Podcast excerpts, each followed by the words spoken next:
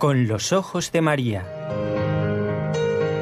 El mundo, la actualidad, las preguntas más profundas sobre Dios y la vida humana en todas sus facetas necesitan ser mirados con los ojos serenos de la Virgen, la Madre de todos los hombres. Con los ojos de María, un programa de NSE Producciones para Radio Católica Mundial conducido por Nelly Álvarez. Bienvenidos a una nueva semana de trabajo. Los lunes, miércoles y viernes nos encontramos.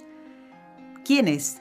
Ustedes, los oyentes y nosotros, quienes hacemos este programa con los ojos de María, el equipo NSE Nuestra Señora del Encuentro con Dios. Pero falta alguien más, nuestros compañeros de Radio Católica Mundial con quienes conectamos en directo en cada programa. Nos acompañan, el de hoy será súper interesante.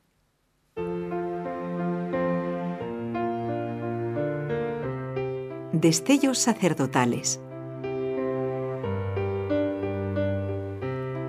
Decía San Juan Pablo II, nuestra actividad pastoral exige que estemos cerca de los hombres y de sus problemas, tanto personales y familiares como sociales, pero exige también que estemos cerca de estos problemas como sacerdotes.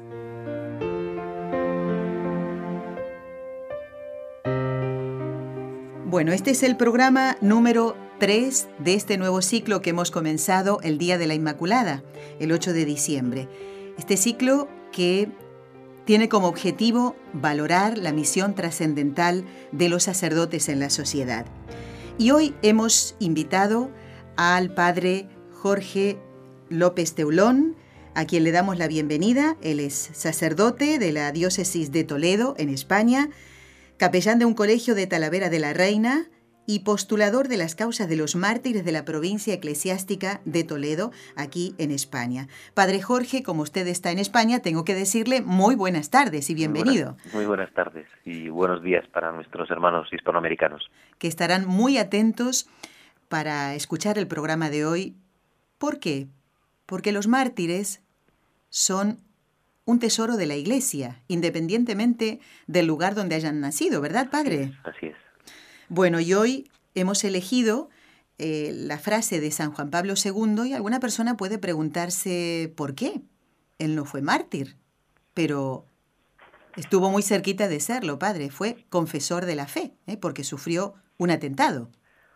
Bueno, dos, que luego el año siguiente volvió a, a querer ser asesinado, por desgracia, por un sacerdote español además, pues mm, se podía haber incluso demostrado mm, si las eh, heridas que sufre en el atentado, y es una cosa que siempre se ha dicho, le llevaron a la muerte, aunque fuera una muerte muy prolongada, una enfermedad muy larga y muy prolongada de muchos años, pero bueno, pues el derramamiento de sangre queda claro y, y que estuvo a punto de perder la vida también, ¿no?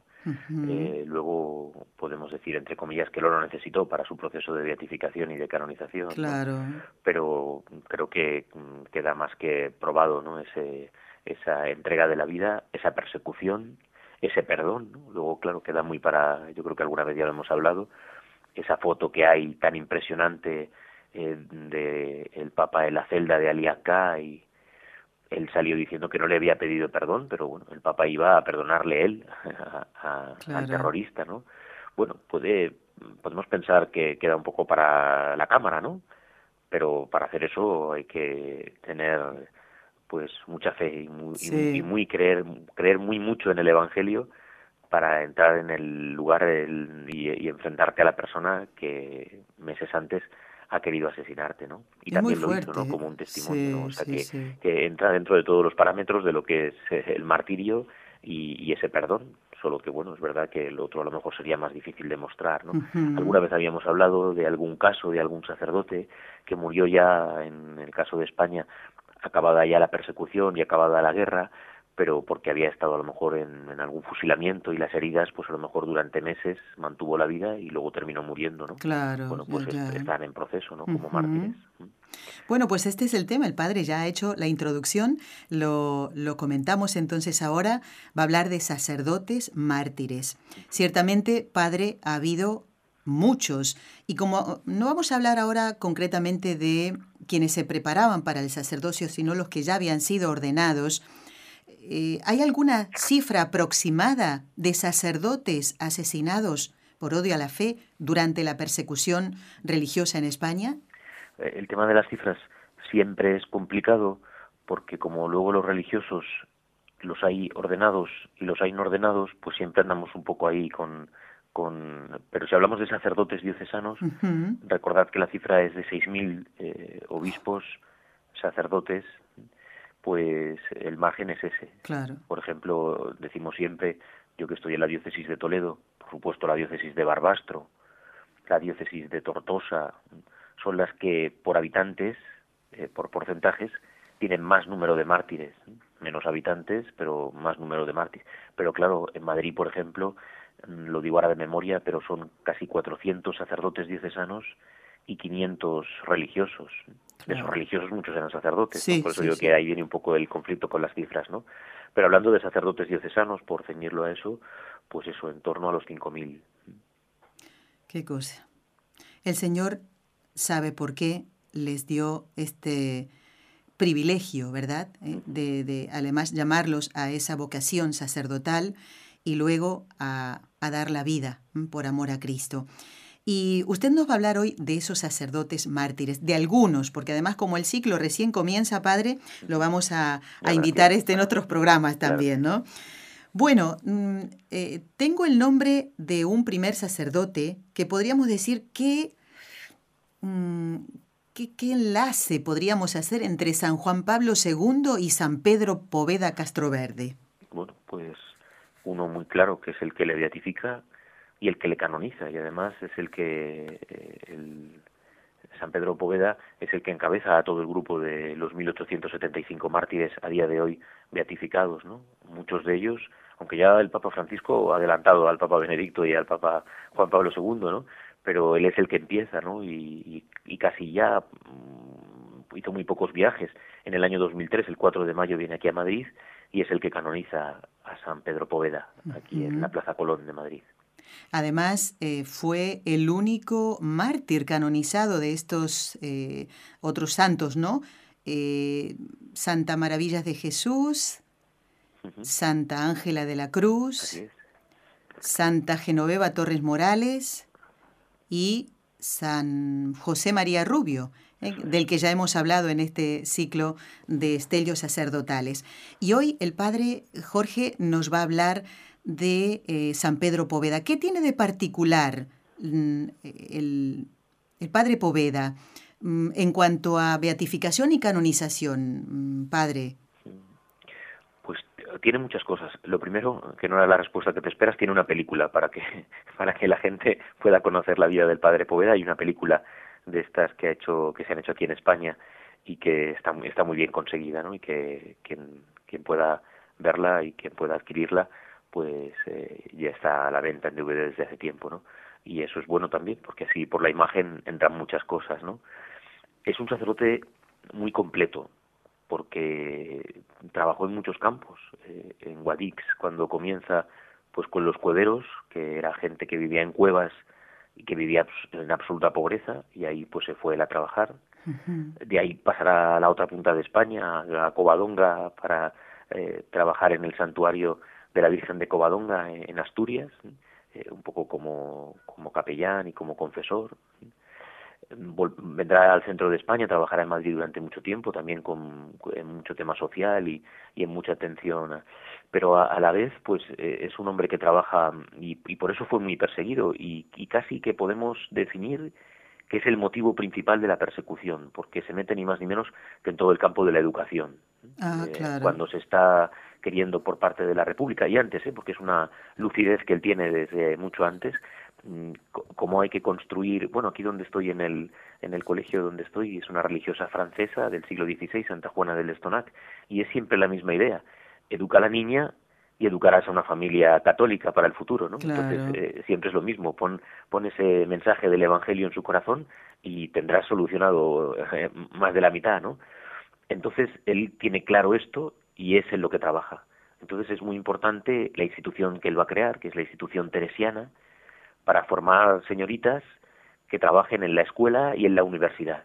De hecho, en la beatificación eh, va a ser beatificado, mm, Pedro Poveda va a ser beatificado con una mártir, una maestra mártir suya de la institución teresiana, la beata Victoria Díez. Entonces, desde el principio esos frutos se vieron por, por, ese, por esa persecución. A veces llegó al martirio y en otras no, pero pues era un poco eh, lo que se buscaba. ¿no?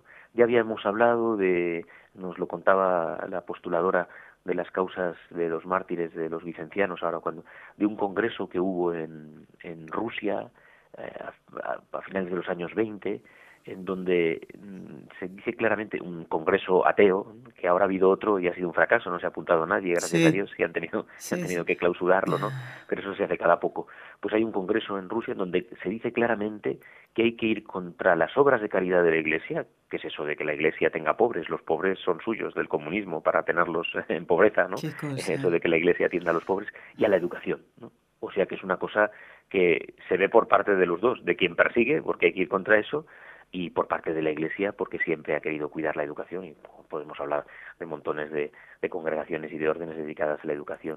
Pero él, trabaja en eso, ¿no? Él trabaja en eso y hizo muchísimo bien, ¿no? Y luego, bueno, pues pues como sacerdote, que es de lo que estamos hablando, y, eso se ve claramente en el momento del martirio, ¿no? Eh, cuando lo van a detener, eh, pasan otros muchos eh, sucesos. Aquí el beato Ricardo Pla, un sacerdote de la diócesis de Toledo, es su padre el que sale a la puerta un poco para ofrecerse él, ¿no? Y, iba va a decir, el sacerdote soy yo, ¿no? Pues aquí igual, un hermano del, del padre Poveda va, tampoco dice que él es eh, eh, el sacerdote, pero se mete, y entonces el padre Poveda hace esta afirmación, ¿no? Una de, repito, una declaración solemne sobre su condición sacerdotal. Soy sacerdote de Cristo. y eso era eso era el pasaporte para el cielo, para la detención y, para, el cielo. Y el que sale en su defensa es su hermano de sangre, padre. sí, sí, sí, porque estaba, estaba con su familia y con alguna de las estaban ya en persecución, claro, hablamos de los primeros días, ¿eh? o sea que eh, el padre Poveda, como muchos de este primer momento, dejan claro el tema de la persecución religiosa. El 18 de julio estalla la, estalla la guerra y el 27 de julio es asesinado. O sea que eh, hablamos de semanas cortas, ¿no? de, días. Y ya se les va a buscar porque se quiere hacer una poda, una limpia para, para que, que no se inmiscuyan como lo estaban haciendo, pues como digo, en el tema de la educación concretamente, y eso en el rostro de la Iglesia, ¿no? Como siempre, aquello que decía Madre Teresa de Calcuta, ¿no? Somos el rostro visible de la Iglesia, entonces cuando hay un santo que, que ya lo es, como decimos también siempre, ¿no? Ya lo estaba haciendo, ya, ya se estaba santificando desde hacía mucho tiempo, pues eh, llama la atención para bien y para quien le gusta para mal también, claro. Exactamente. Padre, mm, eh, San Pedro Poveda es un modelo de sacerdote. ¿Esto él lo vio desde pequeño eh, o, surge ya mm, pasados unos años de su juventud? Coméntenos un poquito esto. ¿Él soñaba, Pedrito, eh, podríamos decir Pedro, soñaba desde pequeño ser sacerdote? Se ve en, la vida de muchos santos y en el caso de San Pedro Poveda pues lo mismo se ve ese deseo esa inclinación no eh, conocemos pues como la mayoría de los sacerdotes han sido monaguillos no porque ha habido una inclinación han tenido han tenido en quién fijarse por decirlo así no y, y, eso pues ha sido siempre una atracción no y él pues desde el principio se ve claramente cómo, cómo deseaba, cómo tenía, cómo tenía ese deseo sacerdotal de, de, poder llegar al ministerio, ¿no? Luego, claro, desde que, desde que uno es niño hasta que se puede forjar todo eso, pues pasa mucho tiempo, ¿no? Y, y pasa, y pasa todo, y pasa toda la vida, ¿no? Pero se ve que desde niño cuando, cuando ya tiene esa inclinación en, en pues se dedicó pues eh, casi desde el principio ¿no? A, a, poder entrar en el seminario pues se, se, muestra claramente no incluso en escritos.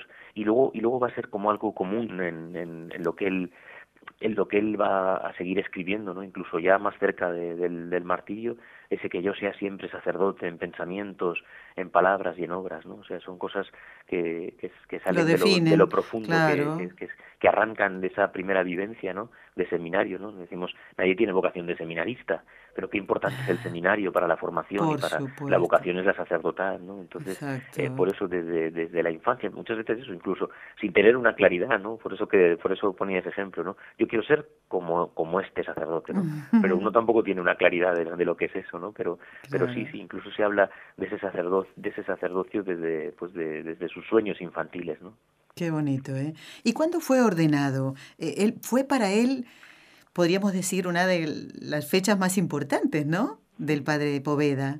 Está claro que en, la vida de en la vida de, todo sacerdote, pues el día de su ordenación sacerdotal es, es fundamental, ¿no? Es el momento en el que por fin se puede celebrar la Santa Misa, ¿no? Y, así pues llegar a, ese encuentro total con Cristo, ¿no? Y, y bueno, pues el, el, momento de la ordenación sacerdotal, el momento, como digo, de la primera misa, pues queda ya para siempre grabado, ¿no? Incluso en esa celebración, ¿no? A veces nosotros celebramos más eso que nuestro que nuestro propio cumpleaños, ¿no? Otra, o otras fechas que, que quedan un poco perdidas, ¿no? En, la memoria, ¿no? Y sin embargo, bueno, pues es, es constante, ¿no? El recuerdo, sobre todo ya de las órdenes, ¿no? De la ordenación eh, de diácono y de la ordenación sacerdotal, ¿no? Entonces, pues eso eso le marca a él. Y muchas veces es eso que luego encontramos nosotros también eh, en la vida de en la vida de, de, los sacerdotes y, en el caso de, del padre Poveda pues ese, ese, ese punto de arranque ¿no? bueno cómo eran las misas del padre Poveda padre Jorge pues eh, tras esa que, que no lo hemos dicho luego no él terminó eh, sus estudios y fue ordenado en un sábado santo, ¿no? Antes también las cosas eran de otra manera, ¿no? Pues sí. una ordenación un sábado santo, ¿no? Y, Ahora no. Y así era muchas veces, sí, en, esas fechas, ¿no? Sí. Pues el, el, día 17 de abril de 1897, ¿no? Y, y eso a los días, el día 21, pues celebró su primera misa, ¿no? En, en plena Pascua, ¿no? Y esa solemnidad, ¿no? Y ese... O sea, cuando, cuando lees la vida de un santo, eh, además en este caso de un mártir, pues no, no, no, lo puedes imaginar de otra manera, ¿no? Eh, ¿De qué manera? Pues a través de la piedad, ¿no? No nos imaginamos, pues muchas veces esas misas a la carrera, ¿no? Y, y, sin, y sin ninguna devoción, ¿no? Sino todo, sino todo lo contrario, ¿no? En ese recogimiento incluso hay alguna fotografía celebrando eh, celebrando la Santa Misa, ¿no? Y, se ve ese ese recogimiento del padre del padre Poveda, ¿no? eh, es tan difícil a veces, hemos, hemos desgastado tanto las palabras que cuando hablamos de piedad, cuando hablamos de ser piadoso, pues parece que, que no que no que no es algo algo bueno no y es todo lo contrario todo lo contrario de ese, de ese, recogimiento de ese de ese de seguir celebrando eh, tranquilamente repitiendo despacio las palabras bueno, pues eh, así lo, lo, vemos, ¿no? En una, en una anotación que, que tiene, hace 36 años hmm. que recibí la ordenación de presbítero. Eh, ¿Cuánto más viviré? Solo Dios lo sabe. Pero dice, a Él le pido la gracia de no dejar de celebrar con fervor ni un solo día la Santa Misa. ¿no? Por eso que el resumen sería eso, ¿no? el, fervor. Esa frase tan bonita también de Madre Teresa de Calcuta, eh, celebra esta misa como si fuera tu primera misa, tu última misa, tu única misa. Tu única, qué precioso eso. Pero, pero así son los santos, ¿no? Entonces, por eso que, qué exageración, ¿no? Pues es que es eso, es que para esto hay que ser muy exagerado, ¿no? Entonces, bueno, pues estos pensamientos que son pues tres años antes, ¿no? Dice, ¿cuánto, más viviré? No, eso da igual, ¿no? Pero la, ¿cuál es la petición? No dejar de celebrar con fervor ni un solo día la Santa Misa. Claro. Bueno, padre, usted mismo lo estaba comentando antes, ¿no? Que habrá visto Pedro Pedro Poveda, sí, a secas, ese monaguillo que iba a la iglesia en ese sacerdote que celebraba. ¿No sería eso también? ¿La piedad ¿eh? y el amor con el que celebraba la misa? También, también. No hay duda, claro. Y volvemos otra vez a algo tan importante como el ejemplo, ¿no? Eso ya no solo para los sacerdotes, sino para todos nuestros oyentes, pues todos los, los fieles, cuando hacemos una genuflexión, hemos recordado, nos vamos de tema, pero como también es una mártir, y aunque no sea sacerdote, pero en la conversión de Edith Stein, ella cuenta que además de la vida de Santa Teresa de Jesús, eh, mm, se convierte tras seguir a una señora que está comprando en el mercado y que entra en una iglesia, la mujer hizo una visita al Santísimo, pero como ya era judía no sabía de qué iba eso, ¿no? Y se asombra de que aquella mujer, eh, estando comprando, entre en la iglesia, ¿qué va a hacer, no? Y la observa, y ella reconoce en una visita al Santísimo. Entonces, qué importantes son nuestras genuflexiones, el estar recogidos, el, el sacerdote, ¿vale? Pero, pero igual todos, ¿no? La piedad, qué importante es la piedad. Qué importante. Y por eso uno de los testigos dice de Pedro Poveda, del padre Pedro Poveda, nunca olvidaré las mesas del padre Poveda. Bueno, pues es lo que decimos del padre Pío, por ejemplo. Sí. Pues nunca olvidaré las misas del padre Poveda pues por eso, y, incluso habla de, de, un estridente fervor, ¿no? Parece que no pega, ¿no? Con, con fervor la palabra estridente, ¿no? Pero, pues de, una forma muy llamativa de, de celebrar, pero por el recogimiento, ¿no? Lo que me impresionó, dice, hasta el punto que no he podido olvidar fue la serenidad, la paz, el silencio que se sentía en la celebración, cómo sus gestos dejaban traslucir que el sacerdote celebrante vivía intensamente el misterio, ¿no? Bueno, pues es una lección hermosísima para nosotros los sacerdotes, ¿no? No hay duda. Pero igual para los que están escuchando la misa, igual. es, es, verdad que si esto no parte del celebrante, pues se hace todo mucho más costoso, ¿no? Entonces, qué importante es celebrar bien la Santa Misa. y, el, Padre Poveda, decías al principio, pues es ejemplo para muchísimas cosas, ¿no? En el campo de lo social, por ejemplo, que, es que eso vende mucho y, y tiene que ser un todo. Entonces, lo social es porque nosotros vivimos la vida en el Señor y entonces por eso sale el hacer el bien, ¿no? Entonces ya, ya no es ese aspecto, es eh, eso que dice Pablo, ¿no? El, el, imitar todo en Cristo, ¿no? La caritas Christi nos urge, ¿eh? Eh, lo hemos dicho también alguna vez que en algún sitio más moderno se traduce en español, en castellano aquí en España, nos mete prisa, la caridad de Cristo nos mete prisa, ¿no? Porque, porque tenemos que, que seguir adelante. Hacer el bien. Y todo parte de esto, ¿no? Del celebrante pero de cómo yo también vivo, ¿no? Eso también es de San Manuel González, es ese librito que él tiene. Si viviéramos nuestras misas, ¿no? Y entonces hace todo ese desarrollo de cómo la misa tiene que ser puro vivida. Claro. Bueno, nos acompaña aquí, padre, en este estudio en Barcelona, el estudio de NSE, la imagen de San Juan María Vianney, el patrono de todos los párrocos, y lo vemos de pie, con su sotana, con su roquete, con su alba, con el cíngulo y, las manos juntas, ¿no? Eh, ya en este programa también, dentro de este ciclo, no en el de hoy, pero dentro del ciclo vamos a explicar también los ornamentos que el sacerdote viste ¿eh? para la celebración de la Santa Misa, también para el sacramento de la confesión. Vamos a explicar eh, todo esto en un programa eh, de los que vienen, porque este ciclo pinta a ser muy largo y nos alegramos mucho de ello. Y hoy está con nosotros el padre Jorge López Teulón, que fue ordenado en 1995, el 25 de junio. Ya hablaremos, no sé si en este programa, pero en otro, donde esté nuevamente el Padre Jorge, también de ese día muy importante. ¿Qué le parece, Padre? Dejamos ahora ya atrás. Porque además, perdona, porque además puede dedicar un programa a don Marcelo, que fue el cardenal que me ordenó, que el 16 de enero hace 100 años de su nacimiento, ¿no? Y es una oh. figura en la, Iglesia de España y, de América. ¿eh? En el conclave eh, dicen, porque esas cosas luego son secretas, pero todas, todas se cuentan, ¿no? El conclave de Juan Pablo I, que llegó a sacar 20 votos de los eh, hermanos de los cardenales hispanoamericanos y ah. era, un hombre muy muy conocido y, hizo muchísimo bien ordenó 400 14 sacerdotes. ¿eh? Después del concilio, en un tiempo complejo, pues aquí en Toledo ordenó a 414, ¿no? Entre ellos usted. Los últimos, fue la, última tanda que ordenó. Oh.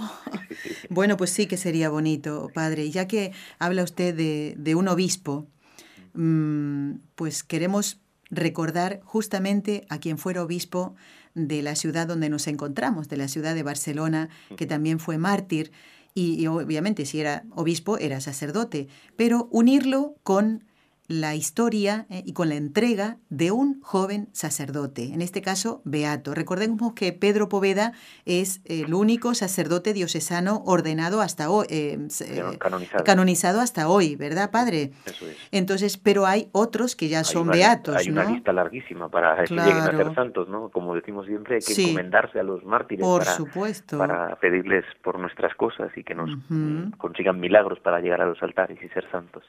Bueno, y en este caso ¿A quién quiere recordarnos hoy que está muy unido a Monseñor Irurita, el, Pues- el que fuera obispo de Barcelona. precisamente por lo que hablábamos antes, ¿no? Por la ordenación sacerdotal, ¿no? El obispo es el que ordena legítimamente al sacerdote y el siervo de Dios Manuel Irurita ordena a este joven que pues se ordena el 6 de junio y a los meses va a morir mártir, ¿no?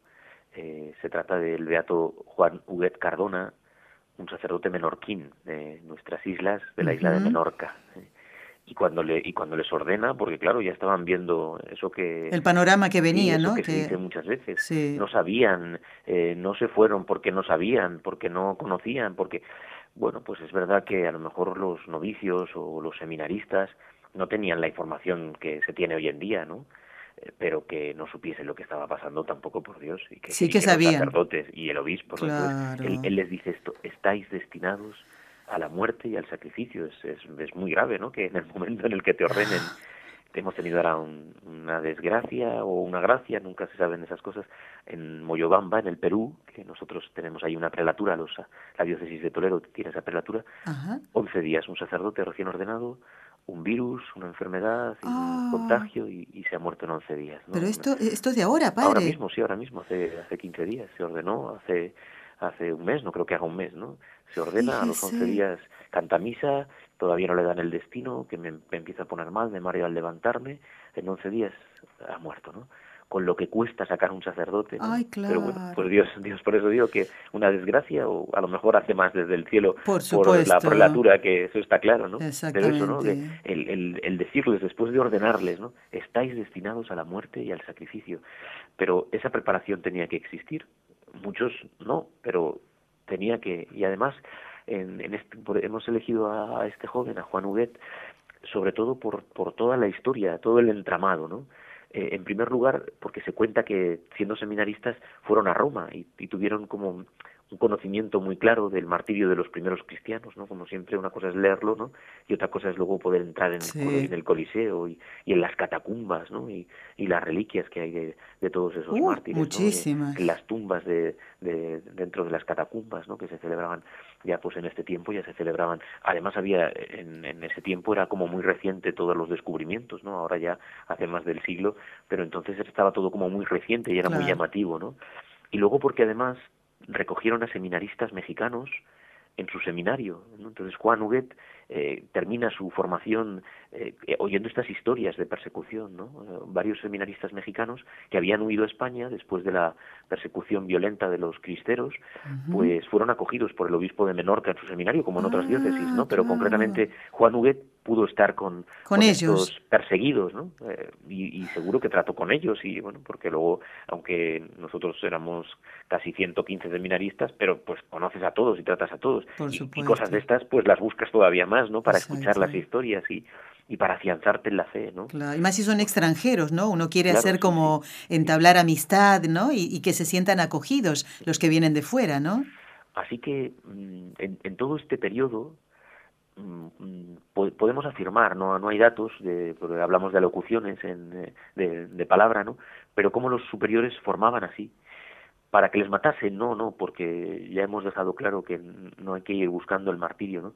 Pero ante la posibilidad de que les pudiesen matar, ¿no? Claro, de la ya. persecución, porque igual ya hablamos, ya habíamos hablado eh, en, en ese eh, en esa cifra de los del 34 ese grupito de seminaristas de Oviedo que ya habían sido asesinados, ¿no? O sea que en 1934 aquí en España, cuando tenemos uno de los momentos fuertes de persecución de ese 31, 1931, 1939, mataron y, y entonces había mucho periódico también, ¿eh? no había televisión ni había los medios, pero había había mucha comunicación, ¿no? Entonces eh, ya digo que les instruyesen para el momento de la muerte, ¿no?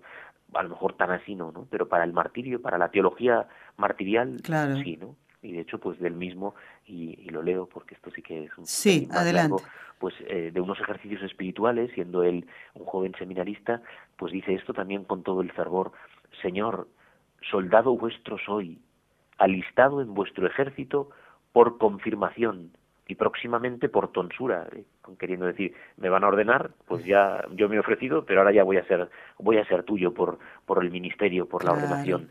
Vos sois mi herencia, a vuestras órdenes, pues, pues mandad lo que gustéis, aunque sea el sacrificio de mi vida, aunque sea morir por vos martirizado, ¿qué podría hacer que vos no lo hayáis ejecutado primero por mí, ¿no?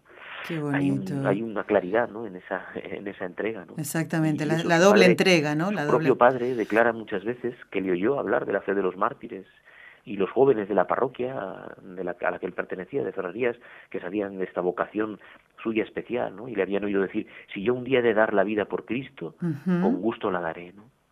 Claro. Bueno amigos, estamos compartiendo estas historias de sacerdotes mártires y aquellos que quieran leerlas, eh, como yo lo estoy haciendo en mi oración, eh, lo pueden encontrar, todas estas historias y muchas más, en, en dos libros. Es un libro que tiene dos tomos y se llama El mártir de cada día, del padre Jorge López Teulón. ¿Por qué dos tomos, padre? se quedó corto también. ¿Vendría un tercer tomo? O no sé. Y más, y se ¿Y más? sacar más. la verdad que sí. Bueno, pues no, sencillamente mm, fue un proyecto que hicimos para Internet, para eh, un blog que tenemos alojado en una página de religión, en donde cuando se cumplieron los 75 años de los mártires, del martirio de nuestros mártires, eh, estuvimos de una forma periodística y incluso desgarradora, ¿no? actualizándolo. ¿no? Eh, hoy, a tal hora, eh, en tal sitio, eh, es asesinado, como si pasase en ese momento. ¿no? Luego se contaba que. Y, y, fue desde el 21 de julio, que es cuando matan al primer salesiano en Málaga, desde el 21 de julio terminé el 3 de diciembre porque fue era todos los días y a veces colgábamos hasta dos artículos en el mismo día, ¿no? entonces, cuando todo eso estuvo ya hecho y pasó un poco el tiempo, el padre Puche de la editorial Edivesa, que siempre ha sido muy apostólico, pues se le ocurrió esa idea, ¿no? De publicar un libro que fuese así, ¿no? Que así se titula, El mártir de cada día, ¿no? Algunas historias son más largas que otras, ¿no? Y algunas son, son muy intensas, ¿no? Pero bueno, aunque, aunque no hay una compensación, son historias de tamaño, pues sí que se consiguió hacer. Y luego publicamos, o sea que lo hicimos al revés. Salió primero el tomo segundo, el de julio a diciembre, y luego se hizo el primer tomo, de enero a, a junio para dejar hecho el proyecto ¿no? pero sí efectivamente luego pues con, con todas con todas las historias. Es que eh, hablamos eso hemos hablado otras veces de casi 10.000 pues habría páginas y páginas exactamente y, páginas, y además fotografías cosa que ayuda mucho no para para bueno por lo menos a mí padre me ayuda mucho ver la mirada de los mártires no realmente cómo eh, su mirada de, de de entrega, de amor a Dios y amor al hermano, al prójimo, que necesitaba educación, ¿eh? atención sanitaria, un consejo. Y, realmente a mí particularmente me ayudan mucho las, las fotografías. Es una tarea, es difícil el, el, tema porque cuesta mucho, a veces eh, se han deshecho los familiares o incluso pues cuando ya murió la mm, familia más cercana quemaron las cosas, ¿no? Pero es un ah. empeño que tenemos porque en ese encomendarnos a la persona pues poder ver su cara, ver su cara, ver su rostro, poder mirarle cara a cara, ¿no? Y por eso buscamos mucho la calidad de las fotografías y, y poder ver sus rostros, ¿no? para esa para esa comunión, para esa comunicación. Pero bueno, es que las noticias pues eh, se van dando paulatinamente. Hace unos años, en el 2011, se abrió un proceso de seminaristas, lo aludo también porque viene a cuento, de seminaristas madrileños eh, coincidiendo con la JMJ. Se abrió un poquito antes de la ah. JMJ, pero era un poco pastoralmente. Ahora, del único del que conservan el cuerpo, acaba de ser llevado el día de la Inmaculada, la víspera de la Inmaculada, el 7 de diciembre, los restos que estaban enterrados en Navalcarnero, creo. Pues se buscó la familia, se pactó con ellos y la familia encantada, claro, y se han llevado los restos al seminario de Madrid. Un seminarista ah. mártir en proceso que será beatificado si Dios quiere pues cuando sea pero y sus restos están allí para que los que están ahora en el seminario de Madrid se puedan encomendar a él no qué bonito. Eh, es, una cosa preciosa sí sí sí me alegra muchísimo que nos cuente todas estas estas novedades no estas noticias de último momento podemos decir así. Y entonces por eso que se podían escribir y escribir y escribir montones de cosas no y de hecho bueno pues lo hacemos ahora se había quedado un poco descolgado el tema del Valle de los Caídos, en donde ya hay 54 mártires beatificados dentro del Valle de los Caídos. Mm, es el segundo sitio después de Paracuellos, ya adelantado, tampoco es que estemos haciendo una competición, ¿no? Pero, también por informar a las personas, ¿no? Y, y, fue el 11 de noviembre, en el grupito de los, de los vicencianos y ahora lo hemos podido colgar porque no se puede muchas veces llevar el ritmo de, noticias obviamente, pero, es bueno que quede en internet porque cuando se busca pues siempre se puede encontrar ¿no? y, y, ya adelantado al sitio espectacular de Barbastro donde son 51 pues aquí ya son 54 no en el Valle de los Caídos no bueno pues todas esas noticias son buenas claro que sí. y, darían para, para mucha literatura ¿no? bueno son ejemplos que la Iglesia nos pone ¿eh? ya algunos están en proceso de beatificación y canonización, otros ya beatos, como el sacerdote Juan Huguet Cardona, del que nos está hablando el padre Jorge. Mm, nos ha dicho, padre, que fue ordenado el 6 de junio de 1936 y en el mes de julio ya es asesinado. ¿Cuándo celebra el padre Juan Huguet su primera misa? Porque celebró pocas, se puede decir así, ¿no? Además hay una foto impresionante, que es la de su primera misa. Pues fue el 21 de junio. A veces, eh, pues por conveniencias con la familia, a veces es porque estaban en Roma y tardamos, porque del 6 al 21 pues son bastantes días, ¿no? Pero pues por algún motivo familiar debió ser y se ordena el 6 de junio además seguramente porque se ordenaron en Barcelona y lo que tardarían en volver a Menorca, ¿no? Pues a veces el, obispo estaba muy enfermo, muy mayor y bueno, pues por los motivos y circunstancias que fueran, ¿no? Pero el día 21 de junio, día de San Luis Gonzaga, pues canta su primera misa en Ferrerías, que era el pueblo en el que su familia se había trasladado, ¿no?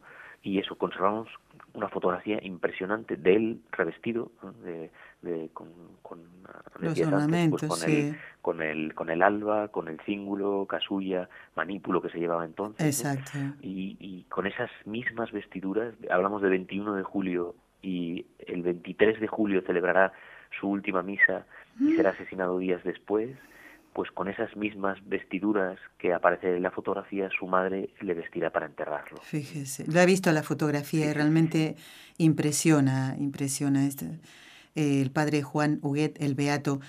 ¿Qué tiene de particular su martirio? Ahí se, se ve su amor al sacerdocio, padre Jorge.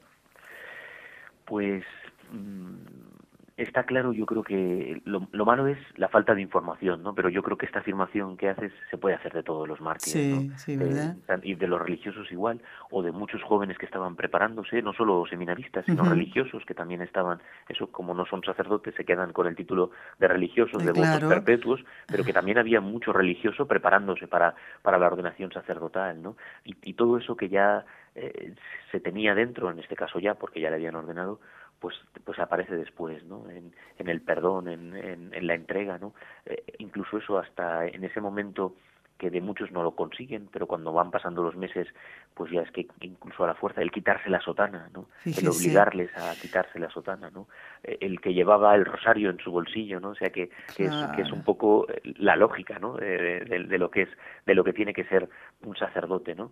Cómo le quieren obligar a que, a que profane, ¿no? El, en la cruz, ¿no? Y que, escupiese, ¿no? Hay, hay un personaje del que ahora hablamos, que es un brigada, Pedro Marqués, que bueno pues eran solían ser don nadies que se autoproclamaban jefes de las milicias y, mm. y ya está pues porque fueran más salvajes o porque hubiesen matado a alguien y, ya ellos se ponían a la cabeza de todo eso o simplemente porque llevaban un rifle y, y con una pistola pues le amenazó y, y, le, quiso obligar a escupir no escupe ahí eh, tenemos en las declaraciones o te mato no y Juan negó con la cabeza extendió los brazos en la cruz y exclamó viva Cristo Rey y le pegó dos tiros en la cabeza.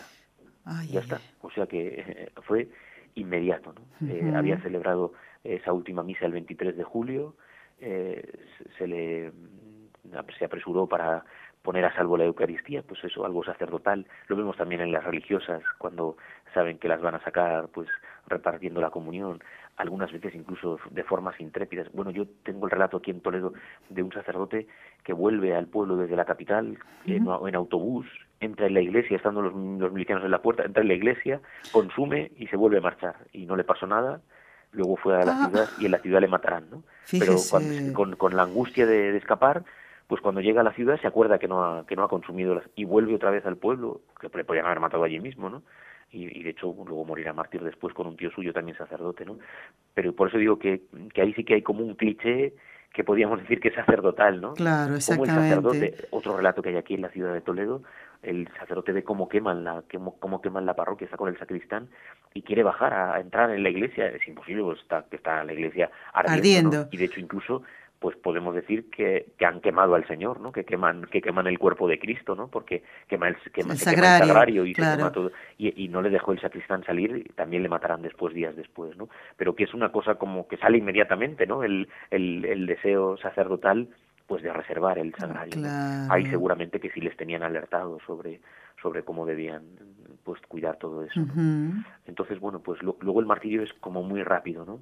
Pero mm, pues luego muchas veces hemos leído historias de conversiones y de arrepentimientos en la cárcel, incluso aunque después fuesen ajusticiados, porque claro, la gente que mata a nuestros mártires había matado a cientos de personas. ¿eh? Nosotros en la zona nuestra de La Mancha, por ejemplo, siempre hemos tenido mucho disgusto pues porque se ha hecho se han hecho homenajes eh, a una cosa es que gente que a lo mejor fuese represaliada en la guerra o, o fuesen injustamente asesinados en la guerra en el otro bando como suele decir la gente no pero hacer homenajes a personas que fueron asesinos pues no tiene ninguna lógica no, y, y, muchas veces nos hemos dolido pero eso no es no es que matara solo a este sacerdote sino es que eran asesinos no pero se ve que por lo que fuera tras, tras el asesinato, ¿no? Tardó unas horas en morir eh, Juan y, y, estaba inconsciente hasta que ya, pues, pues al día siguiente, tras la muerte, fueron llevados los restos al cementerio. y, pero, pero, pero todo aquello le quedó a este hombre en, en, en, en, su mente, en su cabeza, en su corazón, ¿no? Eh, se cuenta que tras la guerra fue detenido. El que le mató, el que le mató, padre. Sí, sí, el brigada Pedro Marqués, del que hablábamos al, al, principio, pues fue detenido y condenado a muerte por los asesinatos que había cometido, ¿no? Y mm, tuvo ocasión de haberse escapado al extranjero y no lo hizo. ¿Por qué? Y, él mismo dice que es porque necesitaba espiar su culpa, ¿no? O sea que eh, ah. y ya no solo de todas las personas a las que había asesinado, sino concretamente de la muerte de este joven sacerdote, ¿no? Fíjese. Y se sabe que se arrepintió, que recibió los sacramentos, que tras recibir la Eucaristía eh, el, el, asesino, el brigada marqués, se acercó al sacerdote y le dio un abrazo y le dijo, abrazo a este sacerdote como un acto de reparación por el crimen que cometí, matando a aquel otro sacerdote en cerrerías. O sea, lo tenía clarísimo no sabía porque... Ni no sabía ni su nombre, pero, Fíjese, pero, claro. pero se acordaba de dónde, aparte que no hacía tanto, ¿no? Pero que yo creo que se quedó impresionado, ¿no? Y bueno, pues eso, en el relato pues eh, se, se, cuenta eso, ¿no? Como las matemáticas de Dios son de otra manera, ¿no? Por eso decíamos ese sacerdote de Moyobamba, claro. seguro que desde el cielo pues ya está bendiciendo con nuevas vocaciones y con nuevo empeño. No hay duda. Bueno, pues esa conversión de, de su asesino eh, fue la gracia que le concedió que le concedió Dios al mártir Huguet en el último minuto, ¿no? Para él. Y ya no depende, padre, de cuántas misas celebren, cuánto tiempo de ordenados tengan. El Señor sabrá sacar fruto de ese trabajo pastoral, ¿verdad? Porque usted Claro. acaba de contar, este sacerdote ordenado hace 11 días y el Señor se lo lleva al cielo. Claro, Pues dará fruto también su trabajo pastoral, aunque no haya tenido ni siquiera destino. claro que sí. Son, como decimos, las matemáticas de Dios, que no las, que no, las- que Exactamente. no las nuestras, ¿no? No Esa historia impresionante que hay en Alemania en, la, en el tiempo de los nazis de Karl Eisner, que, que es detenido siendo diácono y se le va a ordenar, es el único sacerdote ordenado dentro de un campo de concentración. Y a los meses morirá por la tuberculosis, ya ha liberado del campo de concentración eh, en marzo del 45 Ujú. pues luego morirá a los meses en agosto en, en un sanatorio porque estaba muy enfermo, ¿no? Y, y solo celebró su primera misa, nada más. Solo no, pu- no eso. pudo celebrar ninguna misa más. Claro, claro. Bueno, son ejemplos preciosos ¿eh? de, de sacerdotes que cumplen su misión hasta el último minuto y segundo de su vida, pero después también, ¿eh? en el cielo. Bueno, y estamos hoy hablando con el padre Jorge López Teulón, a quien vamos a invitar a rezar las tres Ave Marías. Eh, ¿Qué estamos haciendo? eh? Seguimos con esta campaña de oración por los sacerdotes. Padre, nos gustaría que nombrara, si lo recuerda, no sé si le pongo en un compromiso de agilizar su memoria, el nombre de este sacerdote que acaba de morir, que usted nos comentaba. ¿Le- ¿Recuerda su nombre? Pues ahora mismo os lo digo. Vamos rezando y ahora al final hacemos una oración por él. si- Muy bien, pues lo vamos a, mm, a encomendar al Señor y también a los sacerdotes que le han ayudado a usted, Padre Jorge, en su camino hacia el sacerdocio y después, ya en estos años, desde el año 95, seguramente se habrá encontrado en su camino con santos varones sacerdotes ¿eh? que le, le ayudan ¿no? con su ejemplo. En el nombre del Padre, y del Hijo, y del Espíritu Santo. Amén. María, Madre mía, por el poder que te concedió el Padre, libra a todos los sacerdotes de caer en pecado.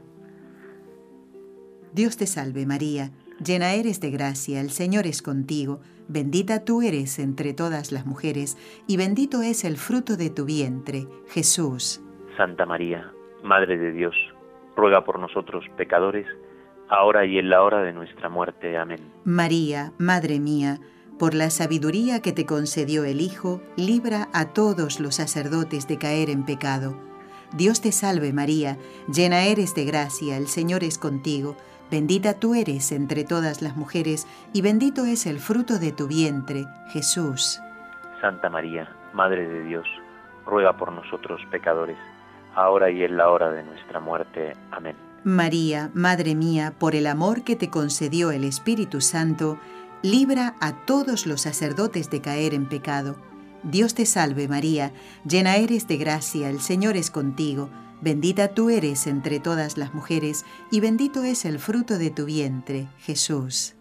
Santa María, Madre de Dios, ruega por nosotros pecadores, ahora y en la hora de nuestra muerte. Amén. Dios Padre Todopoderoso, por intercesión del Inmaculado Corazón de María, te pedimos la santidad de los sacerdotes del mundo entero.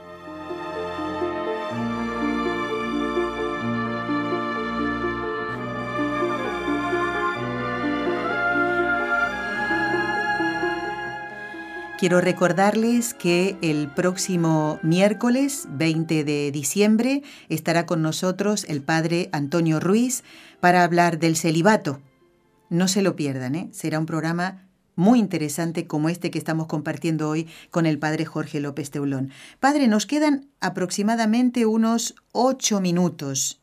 Eh, nos gustaría que nos presentara el ejemplo de otro sacerdote, santo sacerdote mártir, y si es eh, beato o ya está en camino de, serlo?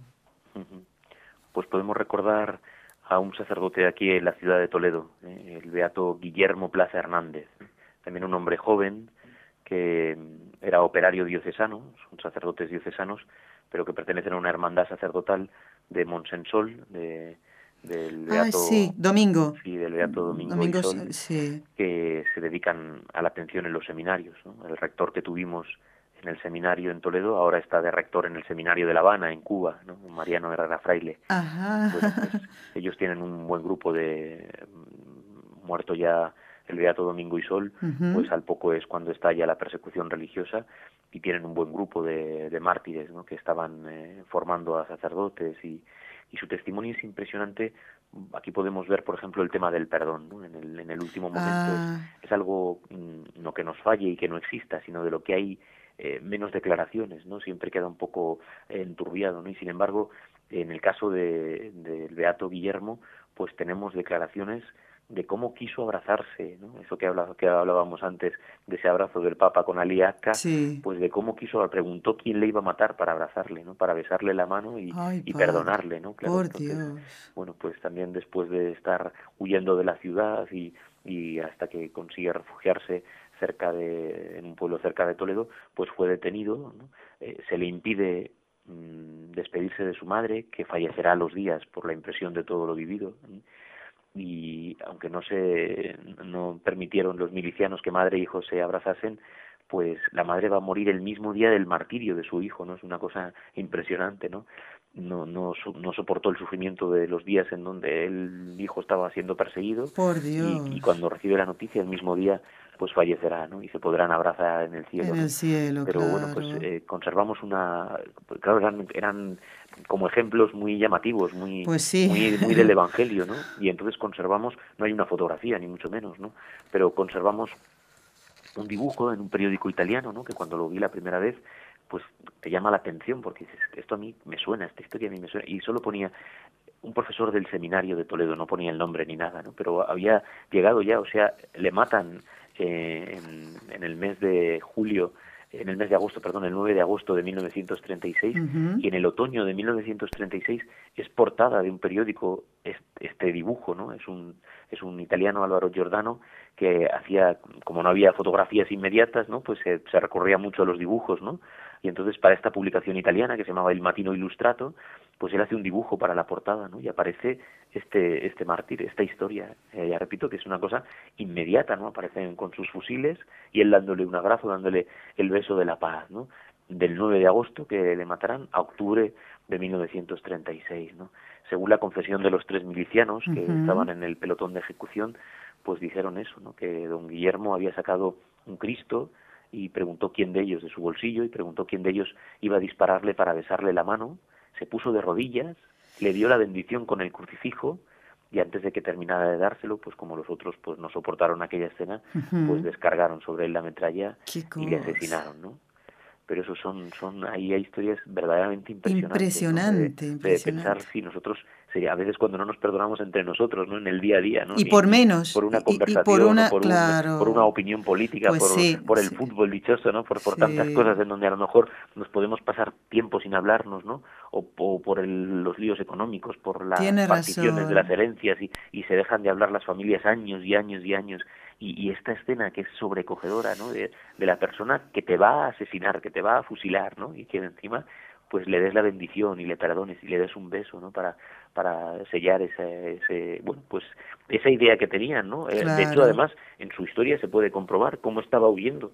Estaba huyendo de, de, de, que le matasen, ¿no? Que es legítimo, ¿no? Pero cuando llega el momento, ahora pues que recordábamos hace unas semanas a los mártires de Diachel y a los cistercienses, pues tenían consignas de eso. Por todos los medios escaparos y huir de un sitio a otro. Claro. Y, cuando estéis en peligro, pero en el momento en que os detengan, no digáis lo que no sois. Decid que sois religiosos, ¿no? pues, pues una cosa no quita otra, ¿no? Eso es precisamente ahí se demuestra el martirio, ¿no? Pero ya cuando le detienen y le llevan al pelotón de fusilamiento, pues una actitud sacerdotal, una actitud de puro evangelio, ¿eh? de pero puro sacerdotal, ¿no? Yo te perdono, ¿no? El que había dicho tantas veces, yo te absuelvo, era un sacerdote también joven, ¿no? Pero sí que llevaba ya años de ministerio, ¿no? Pues el que había dicho, yo te absuelvo de tus pecados, pues lo decía ahora en ese momento para, para perdonarle y darle las gracias por llevarle al cielo. Bueno, es llegamos. es vida de fe, es pura vida de fe, ¿no? No hay duda, no hay duda. Es creer en la vida eterna y es lo que tiene que mover todo. Padre, qué ejemplos tan bonitos de vida sacerdotal y de, de muerte sacerdotal, se puede decir, ¿eh? que nos ha traído hoy eh, con San Pedro Poveda y los beatos sacerdotes también, Guillermo Plaza y Juan Huguet. Llegamos al final del programa, ha sido realmente muy interesante. Quiero recordarle a los oyentes de nuevo que mm, las historias que nos ha relatado el padre Jorge están contenidas en el libro El mártir de cada día, en dos tomos, tomo uno y tomo dos, dependiendo de los meses. ¿eh? El uno es de enero a junio. Es este que tengo aquí en el estudio y justamente aparece la fotografía de, de Paracuellos, ¿no? El cementerio de Paracuellos donde hay más cruces que en cualquier otro lugar. ¿Cierto, padre? Bueno, pues está ahí. Yo se los recomiendo realmente porque es para hacer oración y ver estos ejemplos, en este caso de vida sacerdotal, porque mm, le propusimos al padre en el ciclo nuevo que hemos comenzado, de estelios sacerdotales y hoy de sacerdotes mártires. Padre, lo queremos convocar, si Dios lo permite, para el próximo mes de enero ¿eh? siempre lo, lo, llamamos una vez al mes, para seguir hablando de estos ejemplos sacerdotales y le pedimos ya su bendición para terminar, Padre. Si Dios quiere, ya hacemos esta oración por el Padre Alonso, Alonso Sinará Juan ah, muy bien. se llamaba ahí. Pues lo encomendamos. Te pedimos, Señor, que tu siervo Alonso, sacerdote, a quien, a quien encomendaste durante su corta vida el ministerio sagrado, llegue a participar eternamente en la gran asamblea de tu reino. Por Jesucristo nuestro Señor. Amén. Amén. Y os doy la bendición sí. con un deseo de que terminemos estos últimos días del Adviento y sobre todo de prepararnos para la Navidad que ya se acerca en nuestros corazones. Muy el bien, Señor padre. esté con ustedes. Y con tu espíritu. Y la bendición de Dios Todopoderoso, Padre, Hijo y Espíritu Santo, descienda sobre ustedes y les acompañe siempre. Amén. Amén. Gracias, Padre Jorge. Hasta pronto, si Dios quiere. Amigos, los esperamos el próximo miércoles para hablar del celibato. Muchas gracias. Has escuchado un programa de NSE Producciones para Radio Católica Mundial.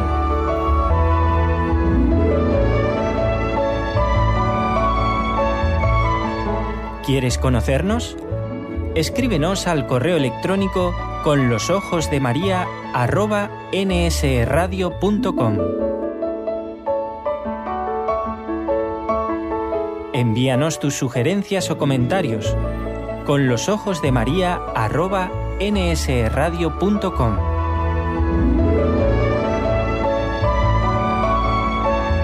Te esperamos.